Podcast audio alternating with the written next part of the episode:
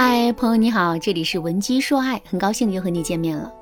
如果你在感情中遇到了情感问题，你可以添加老师的微信文姬零五五，文姬的全拼零五五，主动找到我们，我们这边专业的导师团队会为你制定最科学的解决方案，帮你解决所有的情感问题。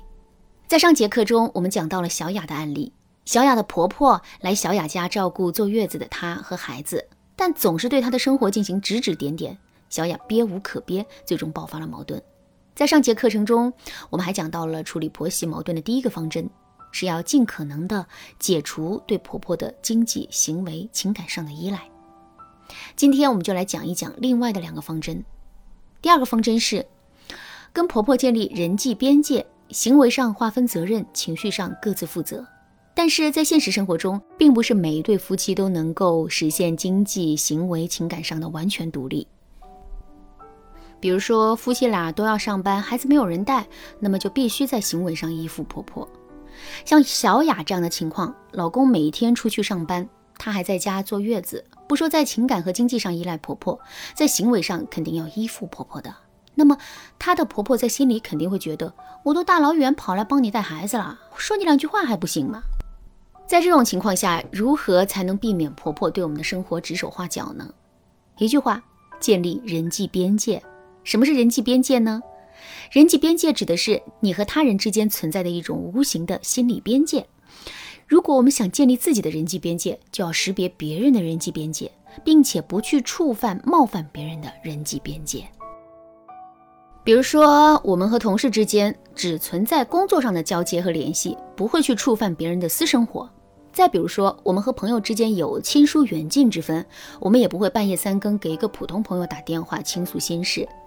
其实啊，婆媳之间也是如此。既然我们做不到在空间和行为上接触对婆婆的依附，那就必须在心理上和婆婆划清边界。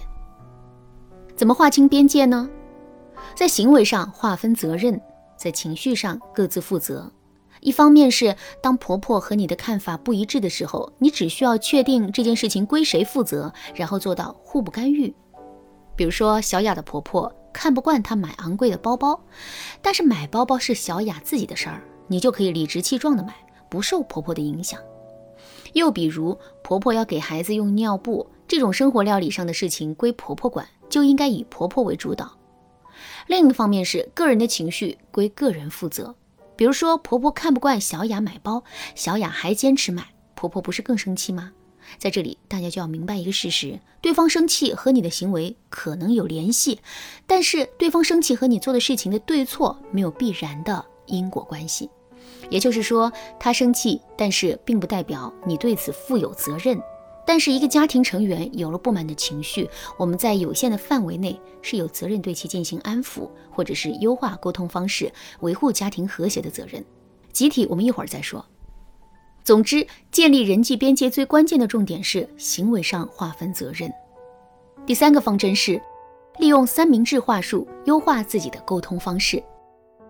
在上一个方针中，我们讲到了婆婆生气不是你的错，但作为晚辈，若长辈生气，难免心里不好受。接下来我们要讲的这个三明治话术啊，就要告诉你，当婆婆插手你们的家务事，你不愿意接受时，该如何拒绝，才能让婆婆心里更好受。心理学大师温尼科特说过这样一句话：“心甘情愿地说好，温柔坚定地说不。”所以啊，我们的拒绝必须是温和而坚定的。温和是为了避免伤害彼此的关系，坚定是为了避免表述不清造成误解，又或者是避免唯唯诺诺的没有立场带来后续的麻烦。在这儿，我给大家介绍一个三明治话术，它指的是在拒绝别人的时候，把拒绝的话。夹在表扬之间，让受批评者愉快地接受拒绝。三明治话术的三个步骤：第一，表扬对方；第二，提出批评和不足；第三，表示美好的期望。三明治话术的精髓在于上下两层都是好话，把不中听的话放在中间，让别人嚼起来不觉得反感。比如说，当你在拒绝婆婆的时候，可以尝试把拒绝这种带有负面情绪的话语放在中间，两头就说赞赏、感激、体谅这些让人舒服的话语。还是以小雅和婆婆的案例为示范啊。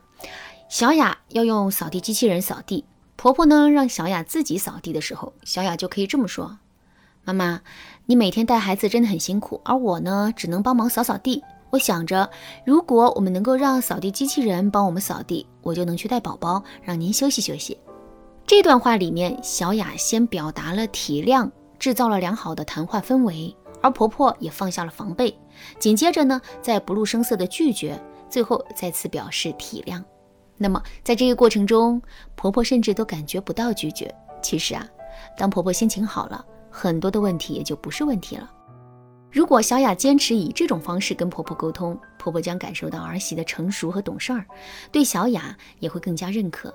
也就更愿意接受小雅的行为。至于如何优化自己的沟通方式呢？如果你对这个问题感兴趣，可以添加老师的微信文姬零五五，文姬的全拼零五五来预约一次免费的咨询。好啦，今天的课程到这里就要结束了。现在我们来回顾一下今天的课程内容。在婚姻中，如何避免婆婆干预我们的家务事呢？第一个方针是做到经济、行为、情感上的。